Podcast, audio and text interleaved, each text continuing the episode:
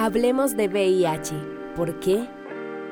Porque somos más rostros, más historias, más información, más empatía, más amor. Somos más que tres letras. Únete a la conversación en 3, 2, 1. Un saludo a todos los que se están conectando hoy con el podcast de Más que Tres Letras. Mi nombre es Miguel Ángel López, cofundador de la organización, y estoy aquí con Camilo Restrepo, cofundador también de Más que Tres Letras. Cami, ¿cómo estás? Miguel, súper bien, pero acá un poco ya como, Dios mío, tenés una voz pues de locutor de la igual madre. yo, acá, yo acá, bueno, que vamos a presentar algo de VIH o Miguel se me va, se me va a pasar y se va a dedicar a la radio, contaba ver. Salió ahí el, el pregrado de periodismo que para algo sirvió. Bueno, eso me parece súper bien. Miguel, hoy estoy súper contento porque tenemos un tema demasiado, demasiado interesante que nos han preguntado un montón. O sea, las redes de nosotros están inundadas con preguntas sobre el PrEP y en el episodio de hoy queremos hablar todo, todo lo que tiene que ver con el PrEP. Entonces, así que prepárense, eh, cojan una taza de café y vamos entonces a hablar porque tenemos dos invitados súper especiales. Así es, Cami, el día de hoy estamos con Daniel García, el coordinador de la estrategia educativa para prevención combinada del VIH, Haz tu parte, y con su compañera Karen Mikan, que es asistente del proyecto. Dani, Karen, ¿cómo están? Hola, Miguel, hola, Camilo, a todos y todas las personas que están conectadas con más que tres letras. Muy buenas tardes, de verdad, muy contentos de estar aquí con ustedes una vez más, haciendo un trabajo conjunto prevención de VIH. Muchas gracias por la invitación. No, pues muchísimas gracias a ti. Antes de que empecemos a hablar del PrEP, ¿por qué no nos cuentas un poquito sobre UNFPA? Y Karen también, cuéntanos tú, qué haces para, para la organización. Hola, hola a todos y a toda la audiencia de Más que Tres Letras. Bueno, y yo hago parte del proyecto de Haz tu parte de prevención combinada eh, para VIH que es coordinado por Daniel García y hemos eh, trabajado conjuntamente con el equipo del Fondo de Población para Naciones Unidas, UNFPA. O sea que Miguel acá, acá más que tres letras no trae a cualquiera. O sea, más que tres letras trae a los duros, a los que son, a los que saben, porque la idea es que podamos darle la información real a todas las personas para que puedan tomar la mejor decisión. Entonces, y así será. Cada episodio, la idea es traer a a un experto sobre el tema que vayamos a hablar y conversadito, conversadito, vamos dando toda la información que, que, queremos que conozcan. Bueno, entonces entremos ahora sí en materia, Miguel. Eh, hablemos sobre PrEP. Bueno, yo pero, vos me has, preguntado hace un momento, Camilo, me has preguntado un poco hace un momento qué es el Fondo de Población. Sí, por favor, sí, queremos explicarle. Le, voy a, poner, okay, vale, le voy a poner un poco en contexto, ¿no? Nosotros trabajamos para el Fondo de Población de las Naciones Unidas, UNPA, que es una agencia del sistema de Naciones Unidas, una de las tantas agencias que tiene presencia aquí en Colombia. Pero el Fondo de Población, el UNPA, es la agencia del sistema que lidera eh, y trabaja por la garantía de los derechos sexuales y los derechos reproductivos de todas las personas.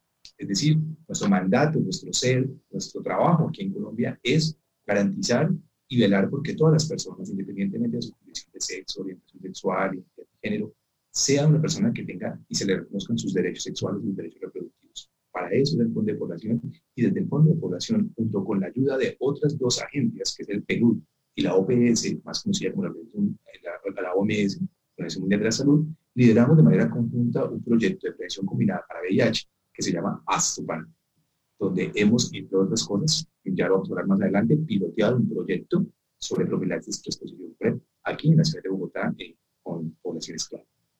Ok, ¿Y, este proyecto es 100% gubernamental o también están involucradas otras organizaciones eh, privadas? Muy bien, muy buena pregunta, Camilo, gracias. Eso es un proyecto, empezó siendo un proyecto interagencial, porque solamente éramos algunas agencias del sistema. En su momento, en el 2018, arrancamos siendo el PNUD, ONU Mujeres, la OPS y el UNFO. Hoy día, eh, después empezamos a hacer un proyecto interinstitucional porque eh, afortunadamente contamos con, una alianza estratégica con el, con el Ministerio de Salud y Protección Social, con la Secretaría de Salud de Bogotá con algunas organizaciones de base comunitaria de la sociedad civil, como lo es Más que Tres Letras y algunas otras de Medellín y de otras ciudades, donde de manera articulada trabajamos en la respuesta al VIH de diferentes ángulos y de diferentes miradas. Buenísimo, Dani. No, muchas gracias. Entonces, ¿por qué no empezamos eh, esta conversación de pronto todos aquí hablando de, de, cómo fue que nosotros llegamos al tema del PrEP, ¿cierto? Como, no sé, ¿cómo fueron ustedes la primera vez que escucharon PrEP? Porque yo me acuerdo la primera vez que leí algo al respecto, eh, fue justo cuando me, me, estaban como diagnosticando, pues porque eh, entre una prueba y otra yo me fui a viajar a Estados Unidos y allá compré una revista y estaban hablando de la PrEP, de no sé qué, y yo no entendía mucho pues como que era la PrEP, pero yo decía ¿Qué tipo de revista, Miguel? Esa? Out. Ah, sí. sí. Out Magazine. Y, y estaban hablando de la PrEP. esa. Y claro, eso fue hace seis años y, y o sea, yo leía y yo no me lo podía creer pues de que de que estuvieran hablando de una pastilla que, que en realidad podía prevenir el VIH, porque eso no, no estaba pues como en mi cabeza ni siquiera dimensionar que eso podía ser una realidad.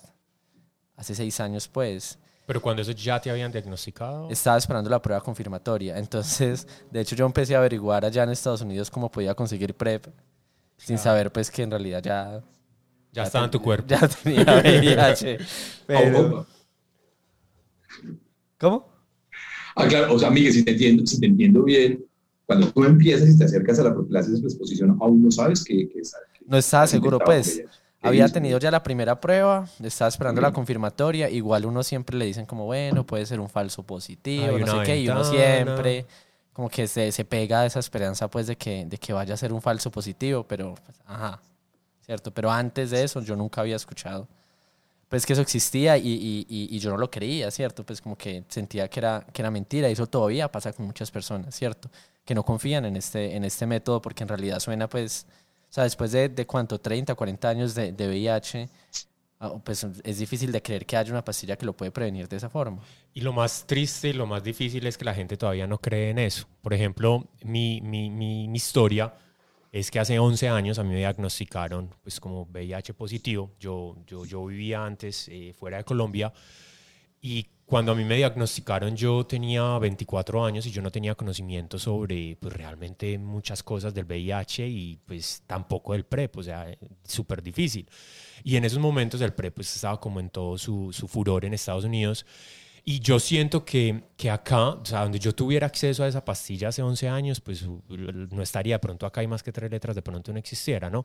Pero yo siento que en estos momentos esa historia se puede repetir acá en Colombia con tanto desconocimiento y con tanta pues, poca oportunidad de acceso a todo lo que tiene que ver con el PrEP en Colombia y me gustaría que que, no, no, que mi historia no le pasara a otras personas. Entonces yo sí los invito a que escuchemos qué es el PrEP, a que realmente como que nos pongamos los pantalones y pues que tomemos acciones al respecto, porque yo a nadie, a nadie le recomiendo que, que, que, le dé VIH, realmente. Dani, ¿se acuerda cómo fue la primera vez que, que, escuchó sobre PrEP? Claro, yo, yo, escuché sobre PrEP, obviamente escuché en el trabajo, yo trabajo hace 12 años en, la respuesta al VIH. Eh, vivo, con, vivo con VIH, vivo con VIH hace 18 años. Este, año, 20 de octubre del año pasado cumplí 18 años de diagnosticado. Feliz cumple. Y creo que como... te gané, te gané, hermano, te gané. Deberías de celebrar. Te gané. Yo creo que cosas, esa es una fecha que hay que celebrar. Dani ya es mayor de edad en el mundo del VIH. Ya acabo de cumplir mi mayoría con el VIH. Yo creo que uno debe celebrar no el día que le dan el diagnóstico, sino el día que es indetectable. Uy, ese día hay que celebrar. Eso sí es maravilloso. Nosotros siempre le decimos a la gente que celebre eso hay que ese logro porque es que... Bueno, no nos desviemos del tema. Significa, y, sí, sí, con todo lo que significa la indetectabilidad, ¿no? Pero, pero bueno, quería contarles un poco que, que claro, yo fui diagnosticado también a los 23 años, seguramente 23 años, eh, no sabía de muchas cosas, no, sabía frente al VIH. Eh, y vine a escuchar de la profilaxis por exposición a los 30 años, en realidad, 7 años después de estar viviendo con el virus. Eh, y considero que, que la profilaxis exposición es una oportunidad, es una oportunidad para la gente y por eso trabajamos para que sea un derecho para las personas. Y es que, si bien es cierto, no todas las personas quieren tomar la profilaxis exposición, lo cierto es que debería ser un derecho para aquellas que sí lo consideran dentro de sus, dentro de sus medidas de prevención. Entonces, la PrEP es un derecho de salud pública y como derecho de salud pública, las personas deberían tener acceso a ella quienes consideren que realmente son vulnerables al crimen de. Bueno, Entonces, a los 30 años uno no sabe eso, pero, pero se descubre, ¿no? Estás, estás entrando a un tema muy, muy interesante porque dices que es un derecho, pero entonces, ¿cómo es posible que mi novio va a la EPS y dice, tengo un novio que es VIH positivo y le dicen, ok, de malas, eh, quiero PrEP, no, es que no te la podemos dar. Entonces, ¿qué hace mi novio si dices tú que es un derecho? ¿Por qué no le dan el PrEP y a mi novio le toca ir a pagar para poder comprar el PrEP? O sea, me parece lo más... A ver, me voy a desahogar acá y disculpa, no, no, no quiero herir sentimientos a nadie, ni a ninguna organización, ni a nadie, pero me siento súper triste yo, Camilo Restrepo, frente al gobierno y frente a los sistemas de salud, porque no le dan el PrEP a la persona que lo quiere tomar. Primero, es un derecho. Segundo, es una forma de ahorrar dinero para el sistema de salud porque vas a prevenir una enfermedad que más adelante te va a costar muchísimo dinero. Y tercero, cuando alguien quiere tomar el PrEP, le dan miles de vueltas en el sistema de salud para no dárselo. Y el médico empieza a decir, pero ¿por qué? Pero es que usted no debe tener sexo con más de una persona, pero es que esto, y empiezan con un montón de boadas y me parece que es súper, súper mal. Entonces, ¿cómo nosotros, desde Más que Tres Letras, desde UNFPA y desde todas las organizaciones que representamos, podemos lograr cambiar eso? Bien, pues yo, yo creo que justamente estamos trabajando en eso. Eh, no sé si, ya sea el momento para contarles un poco lo que hemos venido haciendo. Toca, cuenta, cuenta, cuenta, cuenta, la primicia en más que tres letras. Nosotros desde hace tres años ya estamos cumpliendo el cuarto año, este año, de estar eh, liderando un proyecto de prevención combinada para VIH que ha buscado dos cosas principalmente. La primera de ellas, eh, pilotear, hacer un piloto biomédico que permita entregarle al Ministerio de Salud y Protección Social y a las personas tomadoras de decisiones eh, una data que demuestra de la eficacia que tiene, de la eficacia de la profilaxis exposición. Entonces, desde hace tres años eh, iniciamos un proyecto de prevención combinada, porque hablar de profilaxis es hablar de prevención combinada.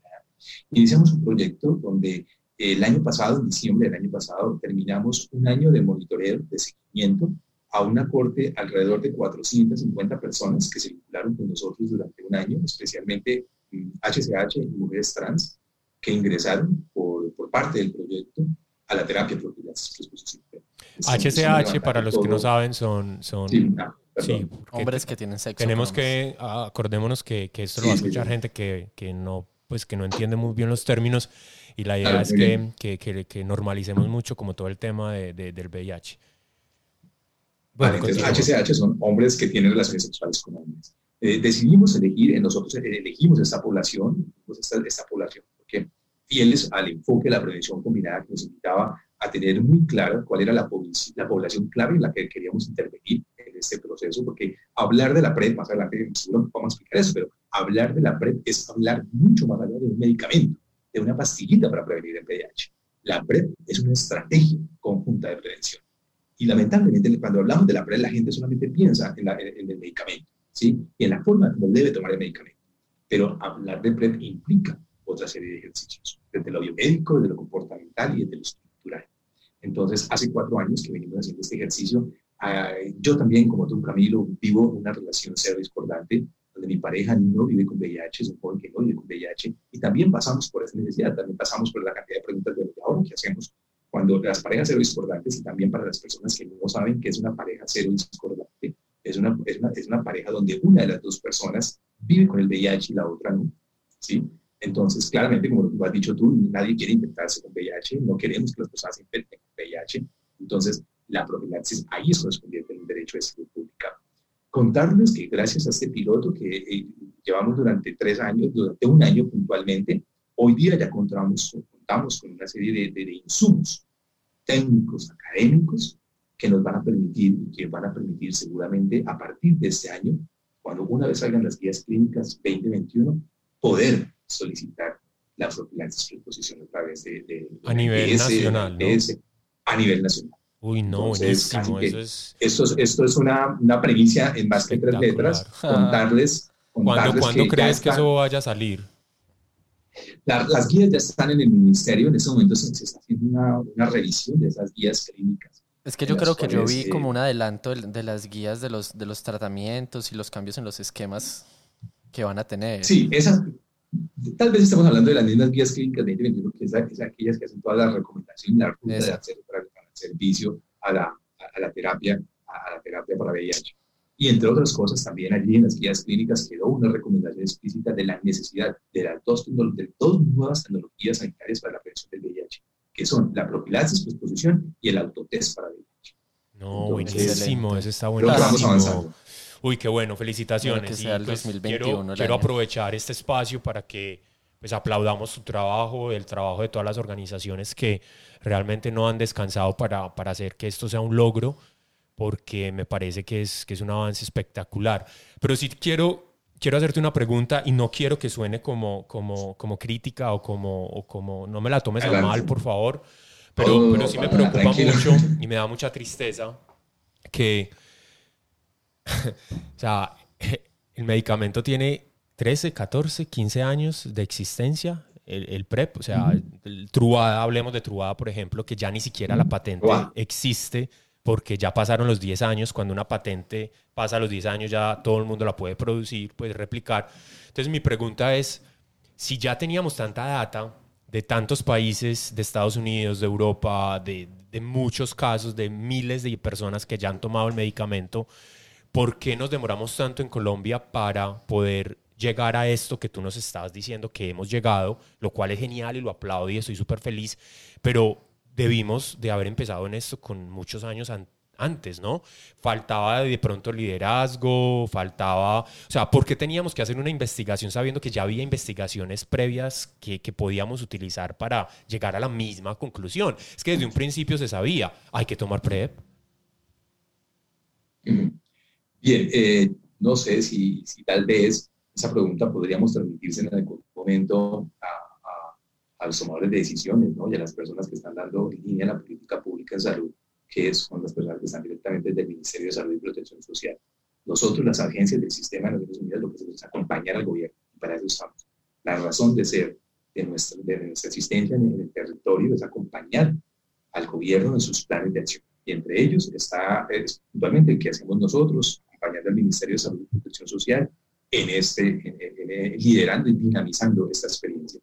Yo también me he hecho muchas veces la pregunta, yo también me he hecho muchas veces la pregunta, ¿por qué eh, cuando vamos a Estados Unidos, cuando uno va a Nueva York y nos da cuenta que la profilaxis la consiguen muchas personas en los, puestos de mercado, en, las, los supermercados, perdón, en los supermercados, muchas personas consiguen la, la profilaxis exposición, no deben hacer tantas vueltas para, para tenerla, pero yo creo que justamente eh, eh, los proyectos de investigación, los pilotos de investigación, permiten eh, justamente generar una mayor confianza, una mayor credibilidad, no solamente para quienes toman las decisiones de cuáles son esos medicamentos que deben administrar, como por ejemplo la profilaxis producción u otros, sino también le da seguridad a las personas que han tomado la opción de tomar el medicamento y hacer partícipes de esta estrategia porque no creas que no todas las personas, es, es muy importante tenerlo en cuenta, es que no todas las personas estaban dispuestas en su momento a, a, ser parte de ese ejercicio terapéutico. No todas las pues personas. Porque no había educación desde un principio, ¿me entendés? Porque si tú llegas a introducir un término y un medicamento nuevo, que aunque no es nuevo, sino que ya lleva 15 años, la gente se va a empezar a hacer un montón de preguntas. Pero si tú viajas a cualquier parte del mundo realmente, hasta en Argentina y en Brasil, los amigos tuyos te dicen, ah, yo estoy en PrEP. Y uno acá en Colombia es, ¿qué es PrEP? O sea, qué, qué pena, qué tristeza, o sea, estamos súper mal. Y desde acá, desde más que tres letras, es un grito súper fuerte al oído, hijo de madre, para que salten los, los políticos y la gente que realmente toma las decisiones. O sea, que dejen la bobada y que dejen la burocracia y que realmente se preocupen por el bienestar de las personas porque es que es el colmo, o sea, están simplemente tomando eh, normas y aceptando cosas para responder y, se están metiendo la plata y se van a gastar mucha más plata cuando ya todo el mundo tenga VIH en vez de prevenirlo y que debimos de haber empezado hace 10 años. Pero bueno, ya me voy a calmar. Pero, Mejor dicho, Camilo, yo quisiera ahí agregar algo y es que digamos, si hay, hay, un tema burocrático, un tema de voluntad política que, que, está inmerso, pero también podríamos considerar todos estos temas culturales también, las barreras culturales, socioculturales, que giran alrededor de pues eh, la respuesta frente al VIH, porque pues no podemos negar que particularmente en Colombia y por todo el contexto y toda la historia también de nuestro país, pues todavía aún hay un estigma, hay una discriminación y hay como unas resistencia a hablar también del tema.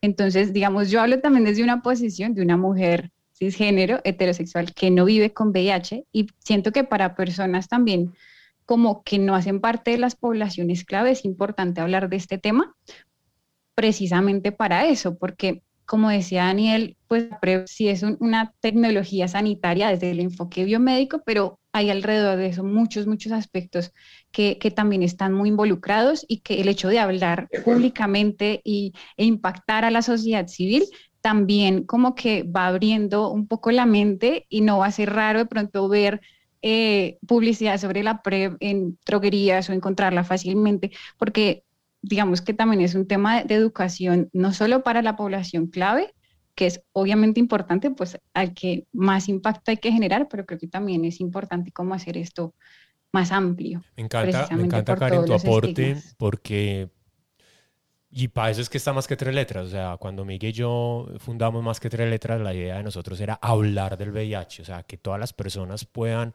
tranquilamente hablar con sus parejas y con sus familiares y con el mundo entero sobre VIH y que no les dé pena y que dejen tanta cosa. Y Karen, yo, yo, yo realmente aplaudo tu, tu comentario porque como una mujer cisgénero que no tiene VIH, me parece que es súper bacano. Yo, cisgénero, eh, Miguel, porfa, hablemos, de, definamos cisgénero para las personas que no entienden. Bueno, las personas que no conozcan este término, eh, cisgénero es como como las personas que se identifican con el género que se les asignó al nacer, ¿cierto? Sea, como la, la contraparte de lo que sería lo trans o lo queer. Entonces, digamos, a mí me asignaron el, el género masculino al nacer, yo me identifico con él, vengo a ser cisgénero porque cumplo como esos roles de ese género y ese sería pues como lo, lo que hace Karen. Y, y, y, es tan importante que hayan mujeres hablando de este tema porque, sobre todo en Colombia o mucho en Latinoamérica, son muy pocas las mujeres que están ahí de frente en el tema del VIH, ¿cierto? Bien que lo tengan, bien que no lo tengan, pero son pocas las mujeres que vemos como, como en este campo, a diferente de otros países, digamos como en África, que uno sigue mucho activismo femenino en el tema del VIH, eh, pero aquí falta esa perspectiva mucho, entonces es muy bueno, ¿cierto? Porque también el PrEP puede ser una alternativa para las mujeres de todas maneras. Y, Claramente. Y, yo quiero hacerte una pregunta, Dani y Karen, ¿por qué el estudio que hicieron que ya pues tenemos los resultados y que nos va a abrir una puerta súper bacana. ¿Por qué ahí la población que se utilizó fue nada más gay y trans y por qué no mujeres? O sea, es que las mujeres también deberían de tomar PrEP. O sea, si una mujer tiene sexo pues con un hombre, ese hombre quién sabe también en dónde ha estado y, la mujer también tiene sexo con más de un hombre. Entonces, ¿qué? Mujer cisgénero. Pues. Sí, una mujer cisgénero, lesbiana, lo que sea, pero, pero me parece que también hay hay una estigmatización súper fuerte donde no se incluye a la mujer en ese estudio y debería de incluirse.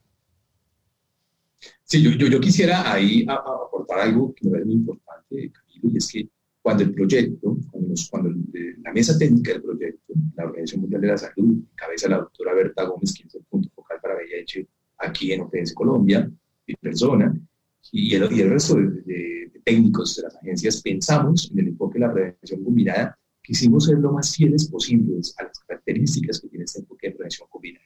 Y una de las características que tiene el enfoque es justamente la determinación poblacional de intervención biomédica. ¿Eso qué significa? Significa que cuanto más se reduzca la muestra sobre la cual se quiere intervenir y se quiere probar un medicamento, mayor eficacia va a haber en los resultados que la, que mismo, la misma investigación arroje.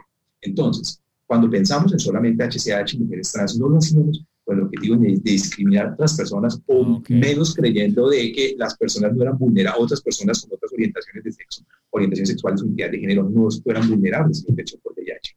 Lo hicimos justamente pensando que también este proyecto no, no, anda solo, anda de la mano de la Secretaría de Salud de Bogotá. A su parte, inició siendo un proyecto distrital, un proyecto en la ciudad de Bogotá.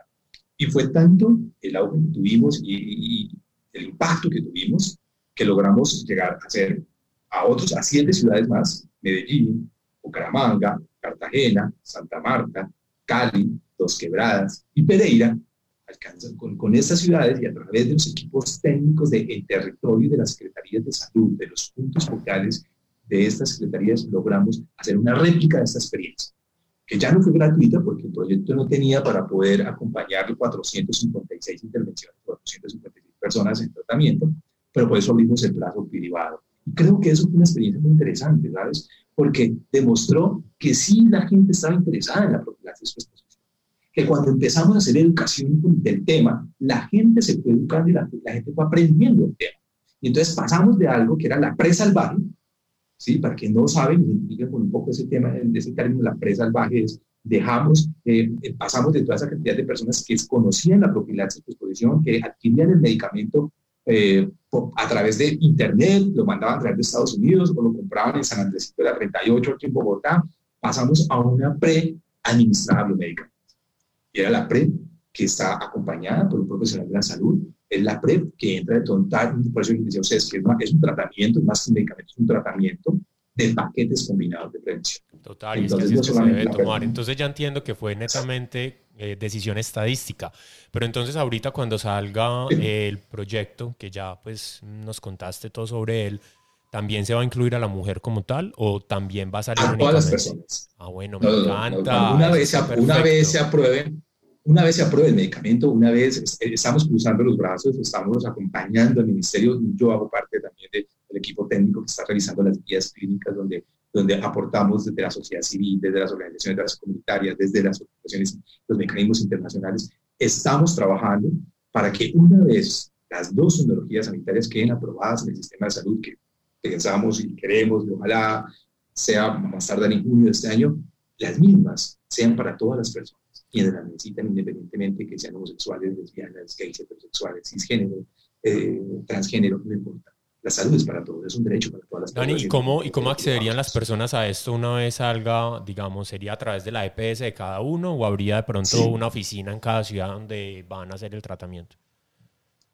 la idea es que primero tenemos un, reto muy grande, un, reto muy grande con el Ministerio de Salud y Protección Social. El Ministerio de Salud es consciente de que debemos, tenemos que empezar ya, ya un proceso de formación, de capacitación y de sensibilización en estos temas. Y increíble, las primeras personas a las que tenemos que empezar a formar son a los profesionales de la salud, porque no todos los y las profesionales de la salud saben qué es esta tecnología sanitaria para la prevención del VIH. Muchas personas confunden la PRE con la PEP Muchas personas confunden el hecho de vivir, de vivir con VIH y, y, lo confunden con el hecho de que una persona toma profilaxis exposición. Eh, a, a, mi novio le, le, ocurrió algo muy curioso, él lo vive con VIH y eh, toma profilaxis exposición y llegó a una cita médica porque era, me acuerdo, por algo que le pasó, y cuando, dijo, cuando le preguntaron, ¿toma algún medicamento? ¿Está tomando algún medicamento? Él dijo, estoy tomando PrEP.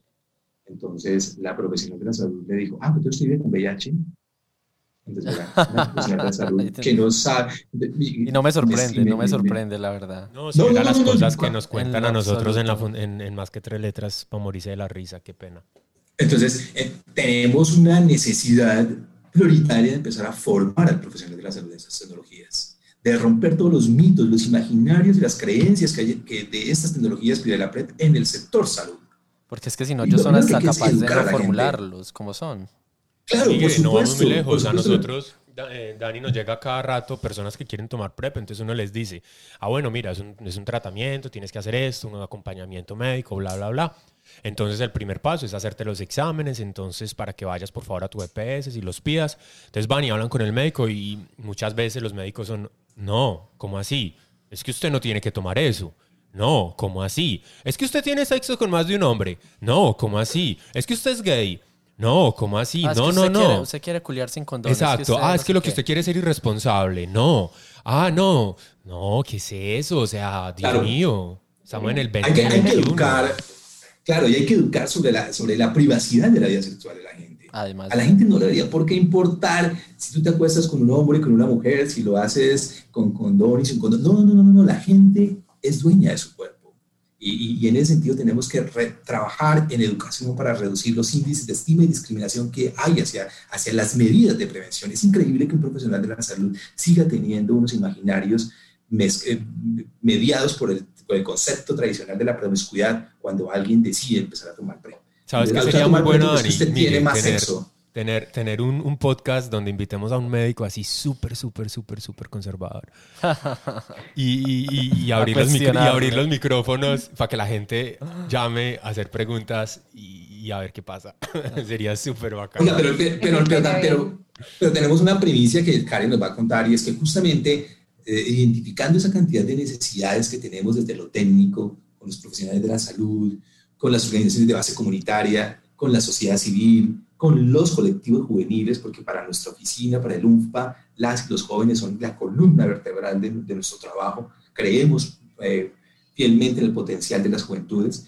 Entonces, previendo esas necesidades que hay de formación, vamos a, organizar eh, y tenemos para este segundo semestre un curso virtual que vamos a, dar gratuitamente a través de nuestra plataforma educativa Precolombia y de, desde fuera Cari que nos explique un poco cómo, en qué consiste. Bueno, lo que podamos ayudar desde más que tres letras, saben que estamos claro que sí, claro.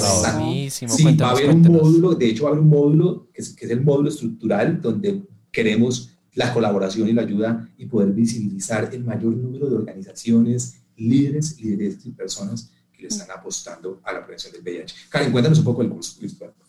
Listo, antes de, entrar un poco en el curso, pues contarles que contamos con una plataforma educativa que es Prep Colombia, la pueden googlear y la, encuentran fácilmente, van a encontrar pues todas las, herramientas que se han hecho en el marco del proyecto Haz parte y pues toda esta experiencia que precisamente pues va como a, o busca romper estos estigmas y también brindar acompañamiento a las personas también que han empezado el tratamiento con el programa piloto de PrEP y muchas otras estrategias, ahí lo van a poder encontrar todo. Y a partir de esa experiencia, pues queremos también como que la gente siga eh, aprendiendo y capacitándose sobre ello. Y vamos, estamos ya diseñando, planeando un curso virtual de prevención combinada para VIH que va a tener eh, cinco módulos eh, principales. Entonces, en el primero, pues todos vamos a conocer qué es esto de prevención combinada para VIH, que tiene tres enfoques, el enfoque biomédico, el enfoque comportamental y el enfoque estructural, como bien señalaba Daniel.